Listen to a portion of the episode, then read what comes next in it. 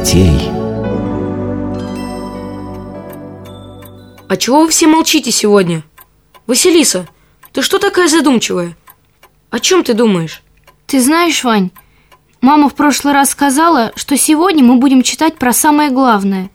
А что самое главное? Не знаю, я как-то об этом не думал. Максим, а ты знаешь, что самое главное? Самое главное? Ну, наверное, не болеть, ведь здоровье не купишь. Да, верно. Самое главное – это здоровье. Я слышал, так бабушка с дедушкой говорили. Самое главное – это здоровье. Тогда получается, что мы для здоровья должны отдать все и заботиться только о нем? А Иисус не только здоровье не пожалел, но Он и жизнь свою отдал ради нашего спасения. Да, получается, что здоровье – это не самое главное. А что тогда самое главное? Чтобы понять, что самое главное, нужно подумать с самого начала. Как это? А вот так. С чего у нас все началось? А с того, что мы родились и теперь живем. Точно. То, что мы родились и живем, это и есть самое главное. Значит, жизнь – это самое главное. Да, получается это так. Ведь Иисус отдал за нас самое главное – свою жизнь. Как-то странно получается. Самое главное нужно отдать. Для чего же отдавать самое главное, если оно самое главное? Значит, есть что-то главнее, ради чего нужно отдать жизнь. Я понял. Самое главное – это суметь отдать самое главное. Ребята, вы уже собрались? Очень хорошо. Да, мам, мы тебя ждем, чтобы ты почитала нам Евангелие. Да-да, я для этого и пришла к вам. И если вы готовы слушать, то садитесь на свои места. Мы готовы, мам. Вы, конечно, помните, о каких событиях мы читали в прошлый раз. Да, мы читали о том, как Иисус страдал и умер на кресте. А ты сказала, что сегодня мы будем читать о самом главном. Да, сегодня мы будем читать о самом главном евангельском событии – о воскресении Христовом. И если вы готовы слушать, то слушайте. Вечером в пятницу один богатый, знатный и благочестивый человек, Иосиф, родом из иудейского города Аримафея, член Совета первосвященников иудейских, пошел к Понтию Пилату. Этот Иосиф не принимал участия в осуждении на смерть Иисуса Христа, как это сделали другие члены Совета. Наоборот, он верил во Христа и слушал его, но в тайне от иудеев, которых боялся. Иосифа пропустили к Пилату. Когда Иосиф вошел в зал для приема посетителей, Пилат посмотрел на него и сказал. Эти иудеи сегодня решили совсем извести меня. Кто ты такой? И что тебе нужно? Я Иосиф из Аримафеи. Прошу тебя, мой господин, разреши мне взять тело распятого сегодня Иисуса из Назарета и похоронить его. Иисус уже умер? Пилат удивился, потому что знал, что распятые на кресте люди часто оставались живыми и мучились по несколько дней. Позовите ко мне сотника, участвовавшего в казни. Я здесь, господин. Скажи мне, давно ли умер Иисус? Около девятого часа, господин. Когда сотник сказал, что Иисус уже умер, Пилат позволил Иосифу снять с креста тело Иисуса. Иосиф пошел, купил новое большое полотно и отправился на Голгофу. Пришел туда и Никодим, который однажды ночью приходил к Иисусу за наставлениями. Никодим принес душистые мази из смирны и алоэ. Иосиф с Никодимом сняли с креста тело Иисуса, намазали душистой мазью, обернули большим полотном, которое называлось «плащаница», голову обвязали платком, сделали все, как обыкновенно делали евреи, когда хоронили умершего. У Иосифа около Голгофа был сад, где он велел в каменной скале сделать пещеру. Такие пещеры у евреев назывались гробами. Иосиф хотел, чтобы его самого похоронили в этой пещере. Он так любил Иисуса, что не пожалел для него своего нового гроба, в котором еще никто не был похоронен. В этот-то гроб Иосиф с Никодимом и отнесли тело Иисуса Христа. Вход в пещеру они завалили большим камнем. Напротив пещеры сидели женщины, видевшие страдания Иисуса на кресте, и смотрели, где его хранили. Горько плакали эти благочестивые женщины, видя своего учителя и господина мертвым. Им хотелось и после его смерти проявить к нему свою любовь и усердие, помазать тело его ароматами, но у них не было с собой душистых мазей. И вот благочестивые женщины посмотрели, как погребали Иисуса, поплакали у гроба его и пошли домой. Тот же вечер, в пятницу, они приготовили благовонные мази, чтобы, как только закончится суббота, рано утром идти к гробу и помазать тело Иисуса. Ведь в субботу евреям не позволено ничего делать. Но как только настало утро, первосвященники и фарисеи, несмотря на то, что была суббота и праздник Пасхи, пошли к Пилату. Господин, тебе опять пришли старейшины иудейские и просят, чтобы ты принял их. Что им еще от меня надо? Я уже сделал все, что они хотели. Ладно. Впусти их.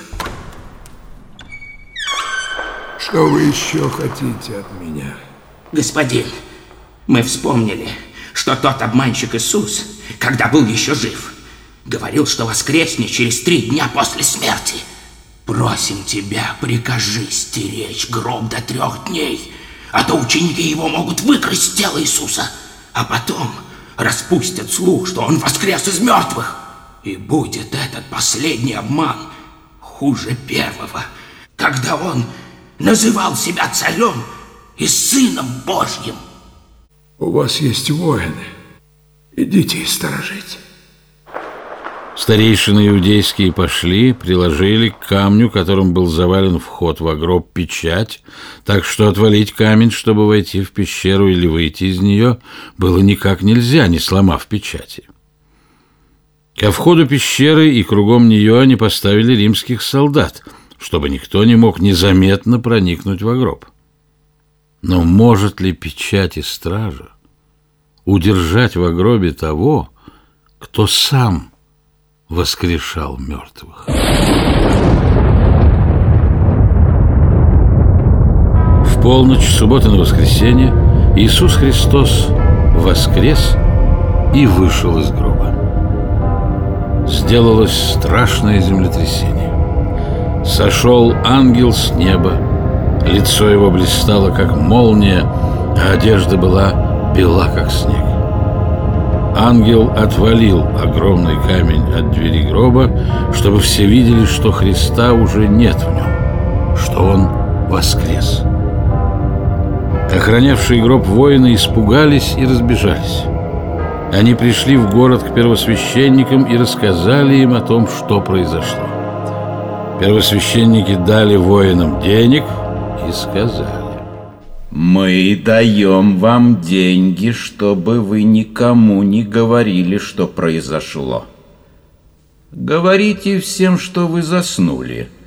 А в это время пришли ученики Иисуса и украли его тело.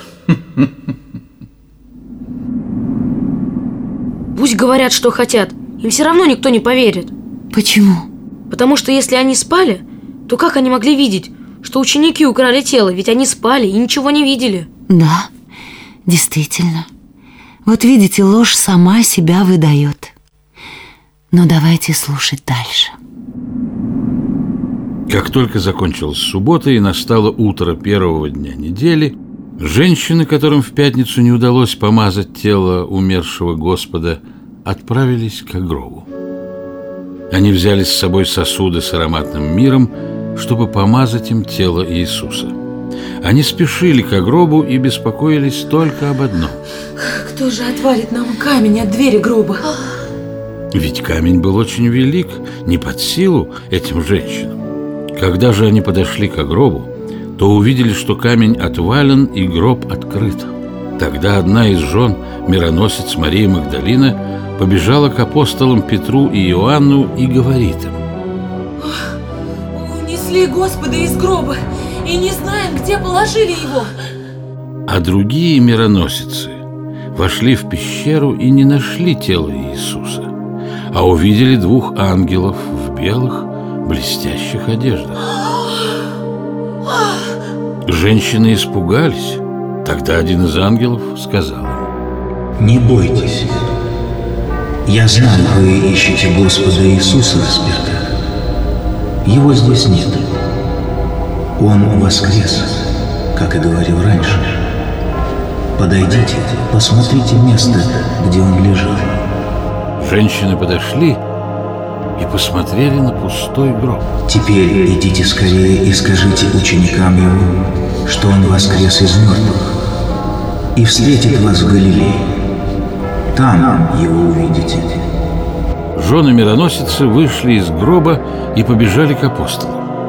Им было страшно и радостно. Петр же и Иоанн, которым Мария Магдалина сказала, что тела Иисуса нет в пещере, побежали туда, чтобы самим убедиться в этом.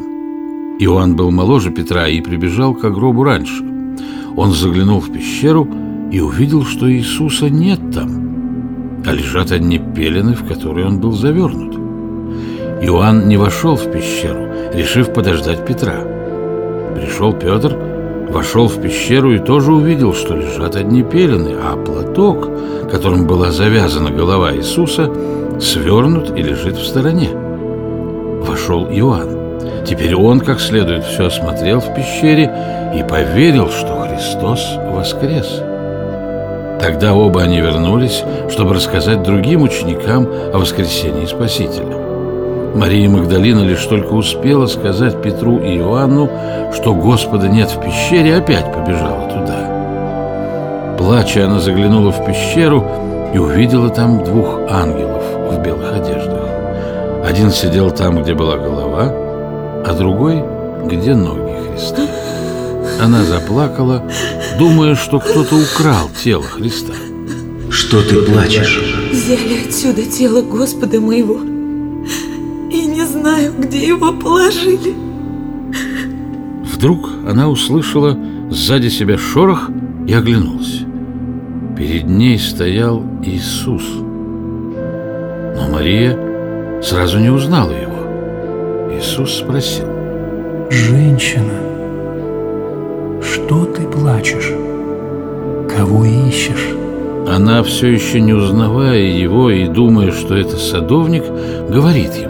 Господин, если ты взял его, скажи мне, где ты положил тело.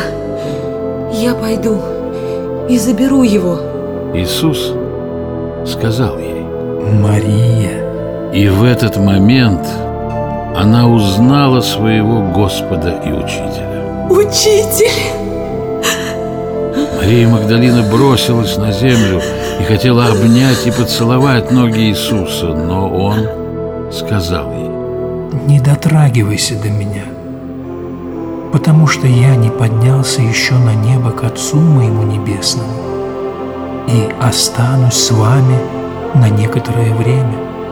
Иди к ученикам моим и скажи им, что скоро я поднимусь на небо к Отцу моему и Отцу вашему, и к Богу моему, и Богу вашему.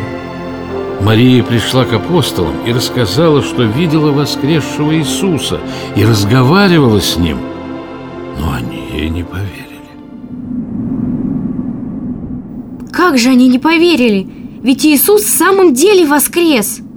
Да, Василиса, трудно оказалось поверить в то, что умерший вернулся к жизни. Но ведь Иисус придет сам к своим ученикам, чтобы они поверили.